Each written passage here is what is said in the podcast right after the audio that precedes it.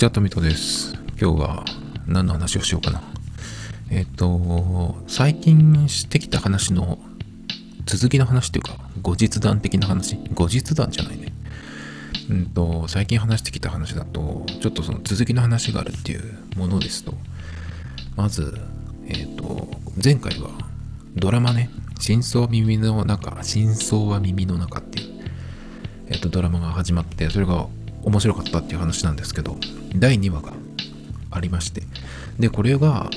えっ、と、最初僕、何で見たんだっけかな。見逃しのやつで見たんですけど、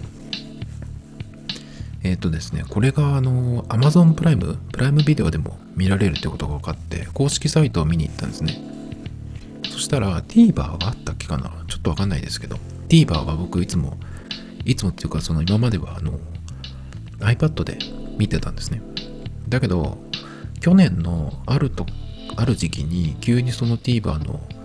アップデートが来て、アプリのですけど、そしたら、あの、縦画面にしないと見られない横画面対応じゃなくなったんですよ、急に。意味がわからなくて。で、しばらく。あで、その、その時にもうこれ見れないなと思って、アプリを消したんです。で、TVer 見るのやめたんですね。だから、なんかその時までは、ドラマとかそんな見な見なかったですけど、何見てたっけかな？あちこちオードリーとかたまに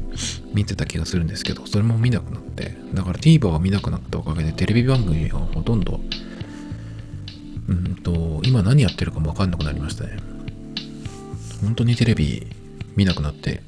あの、土曜日の夜12時からやってるサマーズの世界サマーリゾートっていうのがあるんですけど、それはたまに見るんですが、それも毎週見なくなりましたね。もう何年か毎週それだけは見てたんですけど、結構そあの土曜日の夜の12時っていう時間に、そのリゾートの映像みたいな、それを見るのがちょっとよくってね、見てたんですけど、なんか一回あの見なくなると、見なくなるっていうかその、見逃すと、見なくなるんですね。なんかいつもはその習慣になってるから、このじこの時間にこの番組だけはちょっと見ようみたいな感じで、そこでなんか1週間に1回だけテレビつけるみたいな感じだったんですけど、もう見なくなっちゃって。だから、それも見てないし、みたいな感じで。で、しかも TVer をね、そのアプリがダメになったおかげで見なくなったので、もう全くなんですよね。でも未だになんか、たまに Twitter でそういえば TVer どうなったのかなと思って、あの、TVer、iPad とかで検索するんですけど、そのダメになって数ヶ月した後にそれで検索したらやっぱダメだったんで、どうなんですかね、今は。まあいいですけど。でもテレビって本当にその若者のテレビ離れとかって言うけど、そういう意味じゃないと思うんだよね。見るとこないでしょって思うんですけど。すごくあの、わざとらしく、わざとらしいしね、あの、企業の CM 集がすごくあって、あの、すごく、うん、それに付き合わなきゃいけないみたいな。そのなんか嘘感にね、付き合わなきゃいけないっていう、それはちょっときついなと思って。で、最近あんまりしてないけど、あの坂道系の日向坂の人とかの話もよくしてしてたんですけど、前はね。で、その人たちが、そのいわゆる外番組って言って、自分たちの番組じゃない、えっ、と、番組に出ることを外番組に出るって言うんですけど、そういうのにね、出たりすると、ああ、なんか、えー、へえと思って、たまにその見たりするんですけど、番組がつまらないんで、その、なんか情報番組、情報番組じゃないね、そのバラエティ番組とか、朝の番組とかに行くと、やっぱりその企業の、うん、コンビニとか、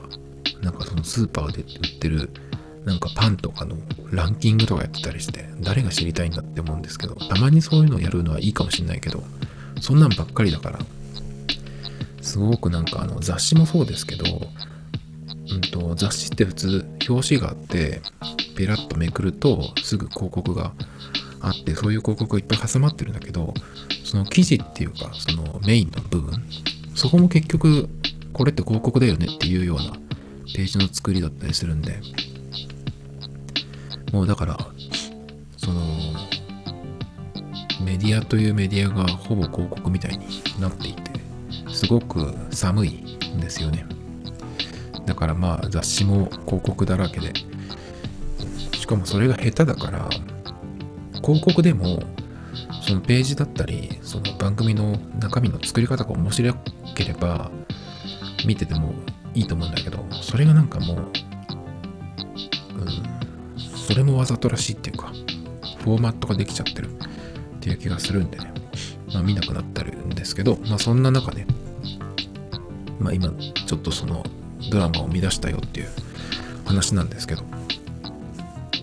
でえっ、ー、とそうそうそう。えっ、ー、とパラビっていう TBS の見逃し配信サービスこれはまあ見てないですけどパラビっていうのとプライムビデオと UNEXT とあともう一個どっかあったんだよな前回、あのー、書いたんですけど、あ、えー、あと光 TV ね。光 TV っていうのは、昔なんか、えっ、ー、と、プララっていう NTT 系のプロバイダーかな。それの系列のやつだと思うんですけど、そこのなんか配信サービスですね。光 TV はあの、日向坂のひながいとかもやってますね。確かやってたと思うんですけど。で、僕、プライムビデオだけは、あの、契約してるんで、サブスク、唯一。動画系では唯一。音楽は、あの、あ僕、Spotify, Spotify じゃなくて Apple Music 派なんですけど、Apple Music、そういえば、あの、値上がりしましたね。Apple One ですけど、僕があの契約してるのは。Apple Music っていうのと、それから、えっ、ー、と、ゲームのアーケードっていうのがあるんですけど、アーケードっていうのは、そのゲームがいろいろそのアーケードっていうタブの中に、コーナーの中にあるやつ全部遊べるんですけど、広告とか課金要素が一切ないっていうやつで。で、かなりその、今そのゲームも充実してきてるんで、まあいろいろできると思うんですけど。でも、ね、あの平均的にそのアーケードの中に入ってるゲームのそのゲームの容量ね、何ギガバイトとかってやつ、あれがすごく多い。1ギガ超えるものとか3ギガとかそういうの多いですね。だからバンバン入れていくとどんどん iPad の容量がなくなっていくんですけど、まあゲーム僕そんなに好きじゃないので、いらないんですよね。で、えっ、ー、と、それから Apple TV プラスね。これはあの、うん、課金してレンタルとかするものと、Apple が独自で配信してるコンテンツと混ざってるやつなんですけど、これも最近は全然見てないですね。あの、なんかサッカーのコーチになるやつ。アメフトの人だったのが、えっ、と、急になんかサッカーの、しかもアメリカ人がイギリスのサッカーのプレミアリーグの中の架空のチームっていう設定で、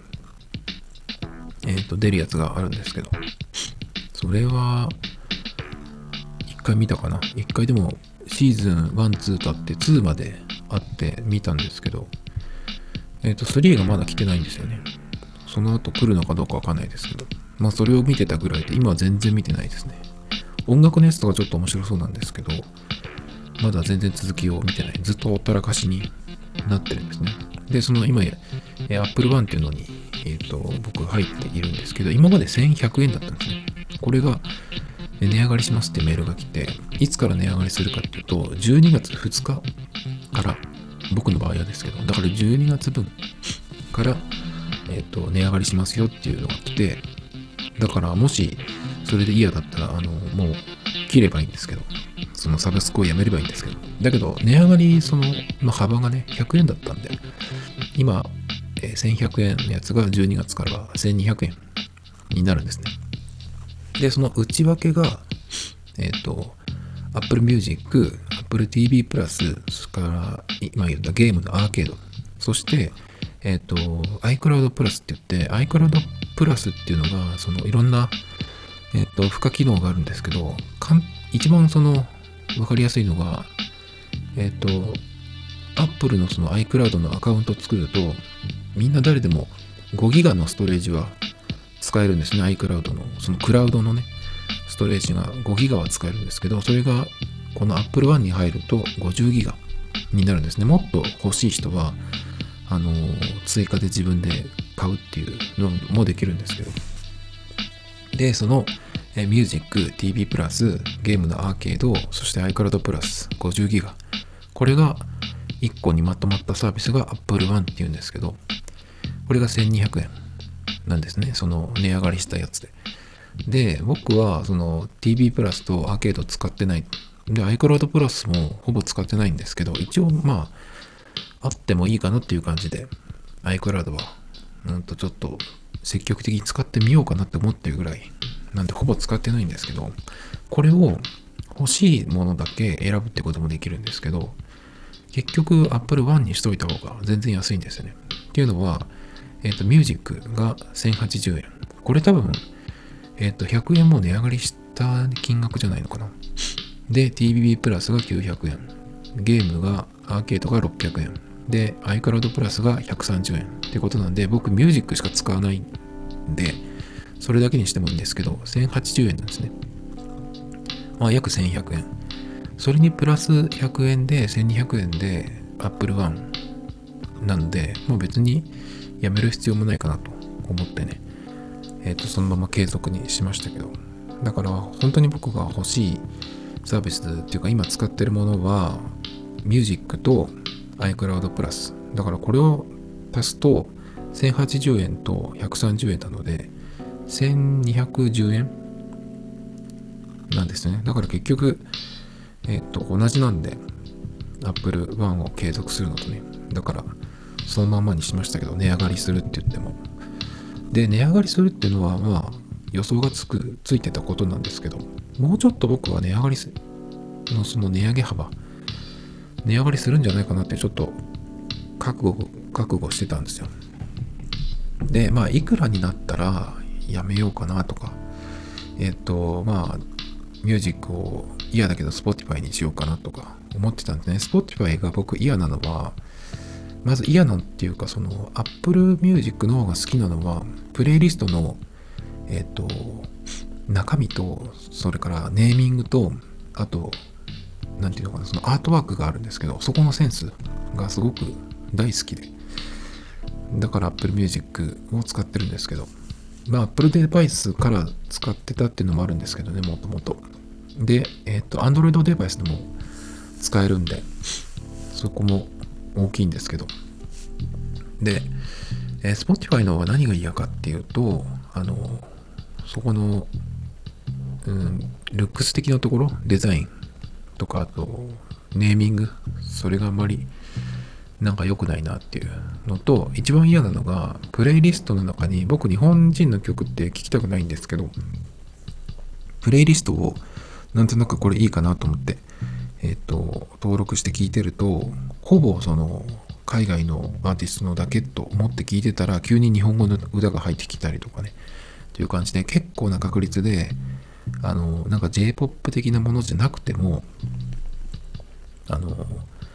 日本人の曲がね、こう差し込まれてる。紛れ込まされてるっていうか。だから、それが嫌で、あの、Spotify 使いたくないんですけどね。っていう感じで、まあ、Apple Music はそのまま、うんと、値上がりって言っても100円だけだったんで、まあいいかなと思ってね、もっと上がるんじゃないかなと思ってたんですよ。1500円とかになったらどうしようかなって考えてたんですけど、1500円とかになってミュージックだけにしたら、まあ、1100円とかそのぐらいっていう風になるんだったら、ミュージックだけにしようかなと思ってたんですけど、このぐらいだったらまあいいかなっていう感じがしますね。まあ、アップルとしても、えっ、ー、と、やめられるっていうのはちょっと嫌なんじゃないかなってなんとなく勝手に思ってるんですけど、どこに一番その分配、え、でお金がかかるかわかんないんですけど、TV プラスとかは正直僕はなくなってもいいんじゃないって気がするんですね。アップルがその作ってる独自の、え、コンテンツみたいのを売ればいいだけだから、アップルが別にやらなくてもいいと思うんだよね。TV プラス。アーケードもなんか、どうなんだかわかりませんけど、うん、やってないんでね、わかりませんが、この2つはなくなってもいいかなと思ってますけどね。まあでもそうすると1080円と iCloud130 円なんで、まあどっちみち1200円だからあんま変わんないですけど。っていうところで、えー、ですね。なんでこの話になったんだっけ？うんと、あ、配信サービスか、さっきの。えっ、と、真相は耳の中。これが、えっ、と、テレ東で放送されてるんだけど、見逃し配信というか配信サイトでは、プライムビデオ、Unext、パラビ、光 TV で見られますっていうことで、プライムビデオでね、見られるってのが分かったんで、2話からはそっちで見てるんですけど、金曜日の深夜に放送されるんで、多分その放送と同じ時間に解禁っていうか、見られるようになるのかな。スパイファミリーなんかそうなんですよね。スパイファミリーは、えっ、と、今のクールは、土曜日の夜11時、23時からやるんですね。だから23時になるとプライムビ、プライムビデオでも見られる。ですよね。第1クルーは確か、えっ、ー、と、第1シーズンは23時30分だった気がするんですけど。まあだから、えっ、ー、と、この真相耳の中は12時、12時半とかそのぐらいだっけかな。結構遅い時間にやるんですね。だからまあ僕はその時間には見ないですけど、土曜日になれば見られるんで、土曜日にプライムビプライムビデオで見るっていう感じにはなってるんですけどね。TVer 使わなくていいっていうのは本当に嬉しい。見やすいですね。で、第2話も、えっ、ー、と、面白かったんですね。第1話と同じような感じで、いやなんかね、ちょっとその、この刑事のお父さんがいるんですけど、とにかくその今までのその謙虚の実績が悪すぎてダントツでビリなんですよね。ベテラン刑事。あ、ここに今ちょっとオフィシャルサイトを開きながら見てるんですけど、刑事歴30年、ベテラン刑事。なんだけど、その刑事の勘、推理センスといったものが全くなく、署内で検挙率ビリ、逃がしのジョージと揶揄され、ポンコツ刑事として名が取っている。で、奥さんを事故で亡くしていて、一人娘のメイさんと二人暮らしっていう感じの設定なんですけど、まあこのね、ジョージさんがまたね、えっ、と、前回第1話で見事にその、解決するんですよね。なんだけど、まあ一回、その解決しただけじゃ、みたいな感じでね、あのー、別の部署に飛ばされそうなピンチは続いてるんですよ。だから、なんだろうな、サッカー選手で言うと、ずっとゴールがないフォワードの選手が1点決めたぐらいでさ、うんと、来シーズンも、えっ、ー、と、レギュラーでとか、とはなかなかならないと思うんで、まあそんな感じなんですよね。まあそんな中、だけどまだ今は移動になってないんで、何か事件が起きると、まあ現場に行くっていう感じで、この第2話もね、そうだったんですよ。そしたら、えっ、ー、と、第2話も、第1話の場合は、現場に行って、なんやかんややってるところで、その、ポッドキャストの、まあ、娘がやってるんですけど、そこに、あの、メールを出してね、なんかその挑戦状的な感じでこの推理を解いてみてくださいみたいな感じで送る。で、その推理を鵜呑みにして現場に戻って解決したっていうのが第1話だったんですけど、それがね、早すぎて、すごく、現場でえっ、ー、と、そのポッドキャストにメールして、速攻で、その、うんと、ポッドキャストが更新されるんですね。で、それを聞いて、現場に戻るっていう、ありえないスピードの、えっ、ー、と、話だったんですけど、今回は一回その、うん、一晩寝か寝かせるっていうか、一回その、離れるんですね。まあこれが普通だと思うんですけど。で、今度は、その、えー、ジョージさんが自分で送ったのかな？メールを。また挑戦っていうか、その解いてみてくださいっていう感じね。で、それを、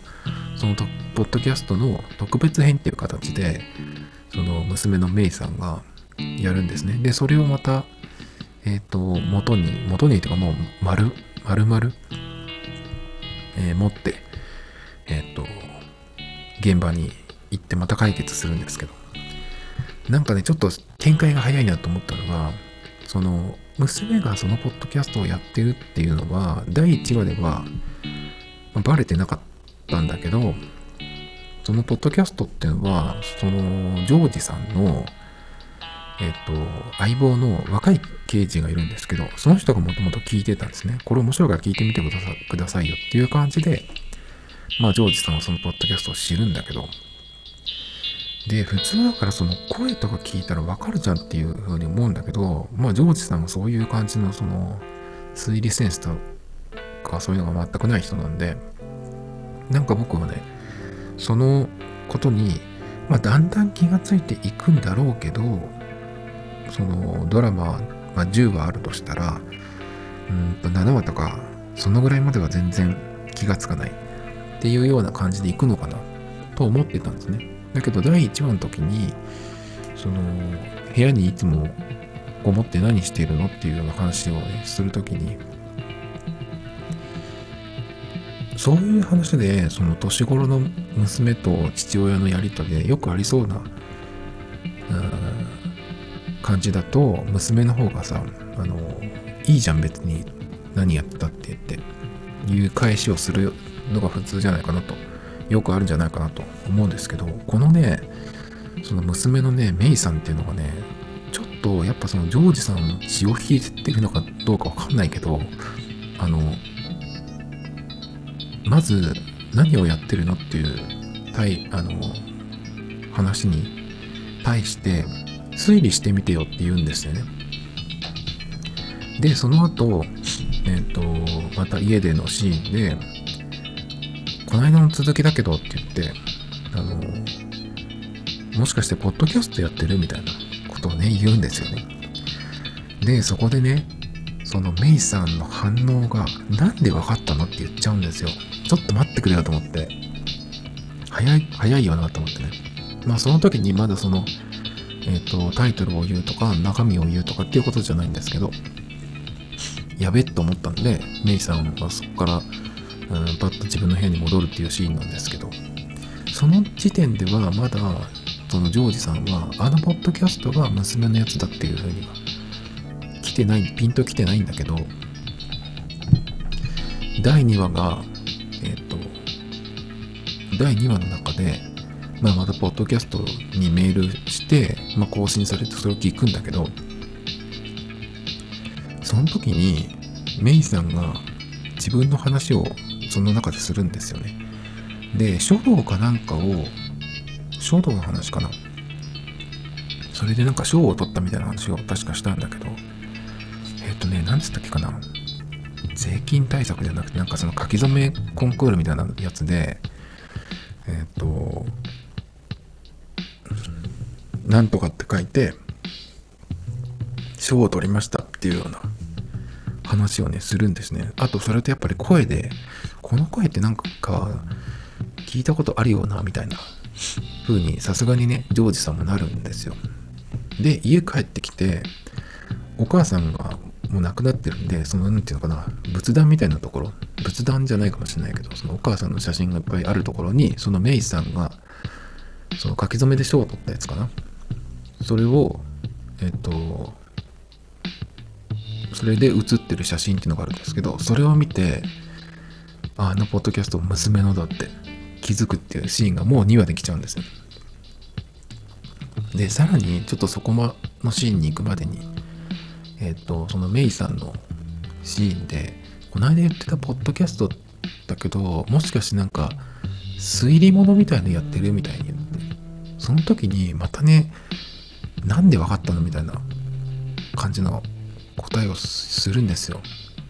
言わなきゃいいじゃんと思うんだけど、言っちゃうんですよね。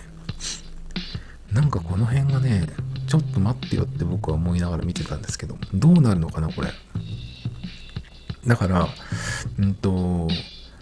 ジョージさんの方は、もうこの2話にして、あのポッドキャストが娘のだっていうのが分かった。っ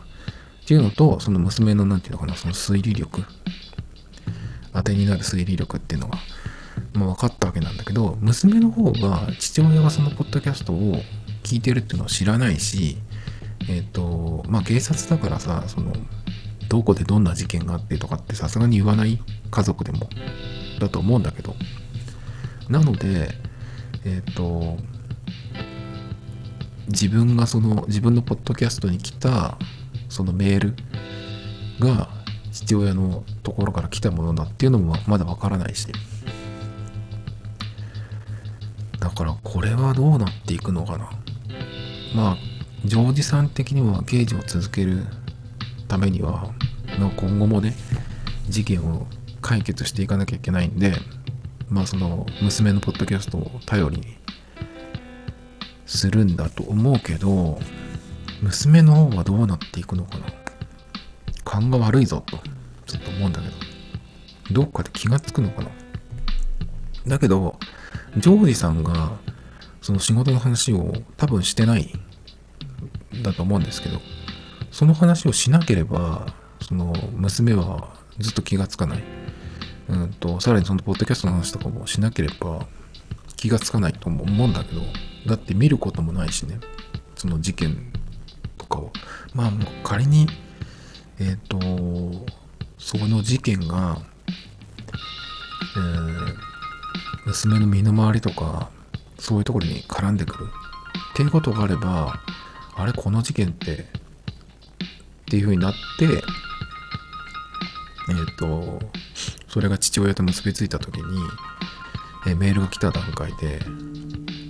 気がつくっていうようなパターンかな。わかんないけど。でも2話にしてもここまで来ちゃったっていうのはちょっとねあの驚きですね。もうちょっとこうこの感じでポンポン続いていって8話ぐらいに何か展開があるのかなみたいな風に思ってたんですけど。ちょっとね早い。びっくりしましたね。だからどうなるのかわかんないですけど。でこの話ドラマの話が、えーと、オリジナルの脚本みたいですね。どうもね。なんか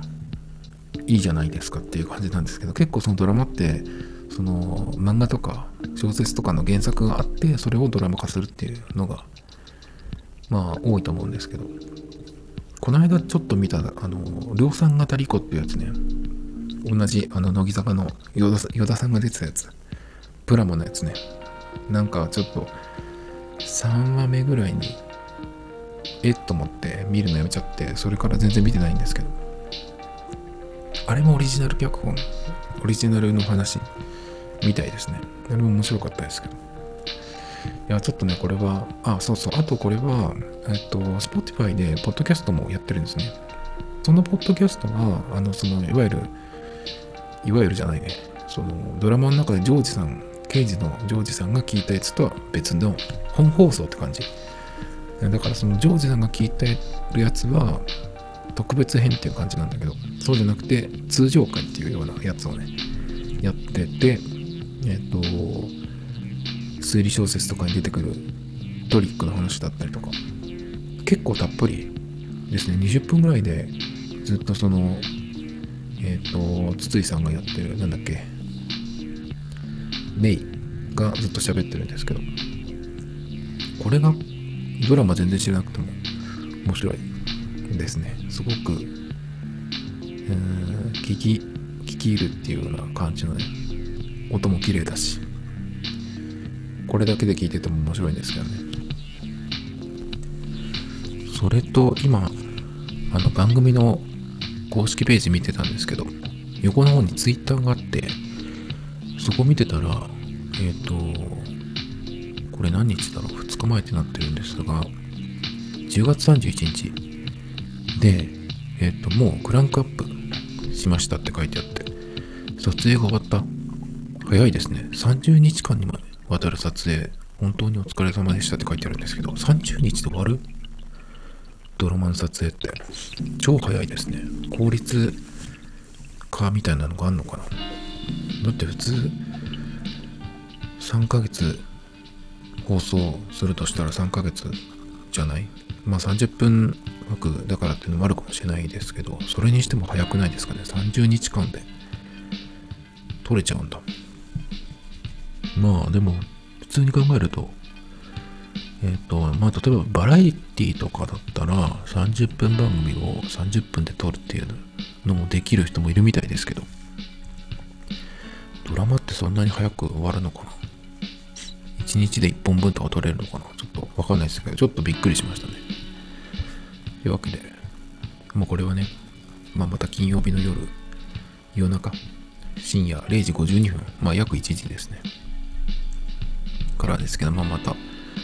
土曜日になったら見るっていう感じですかね。土曜日はだから、えっ、ー、と、これを見て、これが終わったこれを見終わった頃に、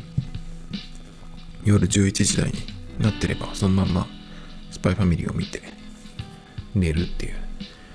感じになりそうですけど。まあ、3話もね、楽しみですけど。で、最近のその話した続きの話っていうと、もう一個ちょっとあって、それがあの、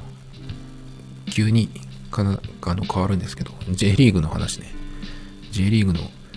えっ、ー、と、今僕静岡にいるんですけど、静岡の2チーム、J1 にいるんですけど、この2チームがエスパルスとジュビロなんですけど、両方ともダブルで J2 に降格しそうだっていう話をね、したっけかな。したけど、えっ、ー、と、公開しないでボツにしたかもしれないんですが、どうだっけな。したかな。してるような気がしますが。で、結局、えっ、ー、と、その2チームがダービーがあったんですよ。そのダービーの時点で、ジュビロがビリ。その上で、えビリニにエスパルスっていう感じで。で、僕的には、やっぱり、まあ、サポーターでも何でもないんですけど、できたらね、その J1 に両方残ってほしいなと思ってるんで、僕的には最悪の結果っていうのは2チームとも J2 に落ちる っていうことなんですけど、ちょっとそれが起きそうな感じになってきてるんですね。っていうのは、えっ、と、まずダービーがあったって言いましたけど、それが引き分けに終わったんですよ。その2チームが引き分けっていうのはいいんじゃないってなんとなく思うかもしれないですけど、実は良くなくて、その、最下位のジュビロっていうのは勝ち点見るとぶっちぎりでビリなんですよ。でもまだ可能性が残ってるっていう感じなんですけど、その可能性っていうのは残りそのダービーを入れて4試合かな ?3 試合かな ?3 試合か。それを全部勝つっていうのが絶対条件だったんですけど、まずダービーで引き分け、引き分けだけど、えっ、ー、と、ロスタイムに追いついたんですよね。でもロスタイムに追いついて引き分けって言っても、その順位、その状況で引き分けってのは、決していいことじゃない。勝たなきゃいけなかったんで、状況的にはね。まあ、エスパルスは負けてよか負けてもよかったってわけじゃないけど、負けたとしてもまだ行くチャンスがある、残るチャンスがあるんで、そこは10秒が勝った方が良かったんじゃないかなと思ってたんですけど、引き分けっていうようになっちゃったんで、僕はちょっとこれが最悪の結果かもしれないなと思っていたんですね。そして、えっ、ー、と、次の試合、ダービーの次の試合。これが、えっ、ー、と、清水は鹿島だっけかな？鹿島とホームで、ホームでやって、えっ、ー、と、負けました。ホームでやって負けましたね。ちょっとアンラッキーなゴールの、え失点シーだシーンだったんですけど、まあ、点取れなかったことには変わりないんで、負けましたね。これでかなり厳しくなった。で、ジュビロは、どこでやったんだっけかな？ガンバだっけ？ガンバだね。ガンバとやって、えっ、ー、と、負けましたね。これによって、ジュビロはもう J2 降格決定、ビリでの降格が決定しました。ということで、あとはエスパルス、残り1試合なんですけど、これが結構厳しくて、まあ自力での残留っていうのはもう無理なんですね。で、ジュビロがえっ、ー、と、最下位で J2 降格が決まったっていうことなんで、J1 であと J2 に降格するか可能性があるのは2チームなんですけど、そのうち1チームは、えっ、ー、と、自動降格、ジュビロと一緒に自動的に来年は J2 に降格するんですけど、それが17位と18位かな。なんですけど、下から3つ目、16位に入ると、J2 のチームのえっ、と、3位、4位、5位、6位。この4チームの中で勝ち上がってきたところと、入れ替え戦っていうのを一発勝負でやるんですね。で、これに J1 のチームが勝てば残留。J2 のチームが勝てば、その J1 のチームと入れ替わり、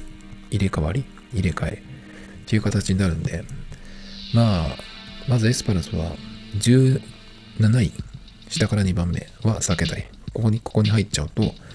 あのー自動降格なので、史上初、静岡県のチームのダブル降格っていう、もう本当にみっともないことが起きるんですけど。だけど、16位にとどまるか、まあもちろんそれ以上もですけど、まあ最終節、今週の土曜日か日曜日にある試合で最終節でやるんですけど、そこで、そこの結果次第では、残留が決まる可能性もあるし、降格もあるし、16位でプレーオフっていう入れ替え戦っていうこともあるんですね。で、結構厳しくて、まずエスパルスが残るためには、絶対に勝たないとダメですね。勝った上で、その後、争ってるのが、京都とガンバ大阪かな。この2チームが、エスパルスが勝った上で、京都、ガンバ大阪の2チームが共に負けると、エスパルスが残留決定なんですね。一気に順位が入れ替わるんで、そうなるんですけど。だけど、そんな奇跡が起きるかなっていうとこなんですね。去年は確か、それでも奇跡的なことが起きて、残留できたんですけど、今年はちょっとどうかな。なんか、そういうことが起きそうな気があまりしないんで、うん、それに何より、その、えっ、と、京都とガンバ大阪、もう、エスパルスよりは良さそうなんで、試合見てるとね、両方とも負けるっていうのはないんじゃないっていう気がちょっとしてるんですよ。で、エスパルスの相手はどこかっていうと、コンサドーレ札幌なんですよね。札幌もそんなに上の方のチームじゃないけど、エスパルスよりは全然強いので、で、しかも札幌のホームなんですね。だから、ちょっと勝てる可能性は。ホームでも勝てないチームなんで、エスパルスはね。でも、なぜか上で勝ってきたりしてることもあるんで、わからないっちゃわからないですけど、エスパルスが勝った上で、他の2チームが共に負けるっていうことが起きるかどうかわからないですね。勝った上でっていうところが一番重要なんですけど、それができてないから今、17位なんですけど。まあでも、入れ替え戦に滑り込めるとまだいいのかなっていう気がしますけど、ちょっとわからないですね。で、J1 優勝もまだ決まってないんですよね。先週、マリノスが勝って、フロンターレ、川崎フロンターレが引き分け以下だったらマリノスの優勝だったんですね。で、そのマリノスの先週の試合は、あの、もう見事で4-0だっけかな ?4-1 だっけか4-0だっけかな？ホームで勝ったんですよね。もう大丈夫じゃないっていう感じなんですけど。だけど、川崎もしっかり勝ったので、だからまだわからないんですね。で、優勝は、今勝ち点差1だったか2だったか2かな？なので、仮に最終節でマリノスが負けて、川崎が勝つと逆転優勝なんですよね。両方とも勝てばマリノスの優勝ですけど、こっちも分からなくなってきてるんでね、ちょっと面白いですけど。まあ、ダブル降格がかかってるんで、ちょっと優勝よりもそっちの方がね、になってるとこですけど、まあこれもどうなるかっていう話でね。だからまあ前回話した時よりも良くなっていないっていうね、オチで。まあ最終のオチはどうなるかわかんないですけど。そんな感じかな。あ、最後に、えっと、さっきあの、乃木坂の人が出てるドラマの話をしたんで、ちょっとその乃木坂つながりですけど、まあ全然違う話で、乃木坂のオールナイトニッポンっていうのがあるんですけど、ちょっとなんとなく聞いてみたんですね。そしたら、ゲストが出てて、ゲストが、あメインのパーソナリティが久保さんっていう人で、この人はあの、楽天イーグルスの大ファンで、このオールナイトニッポンで、えっ、と、どんなとこからでも、その楽天とか野球の話につなげるっていう、